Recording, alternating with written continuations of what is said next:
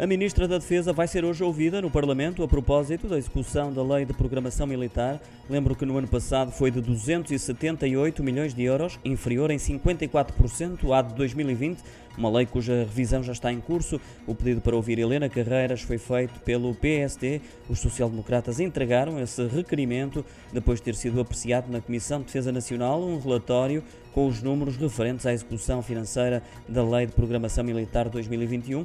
Recordo também que, na altura, a maioria dos partidos expressou preocupação, advertindo para a necessidade de investimento em defesa.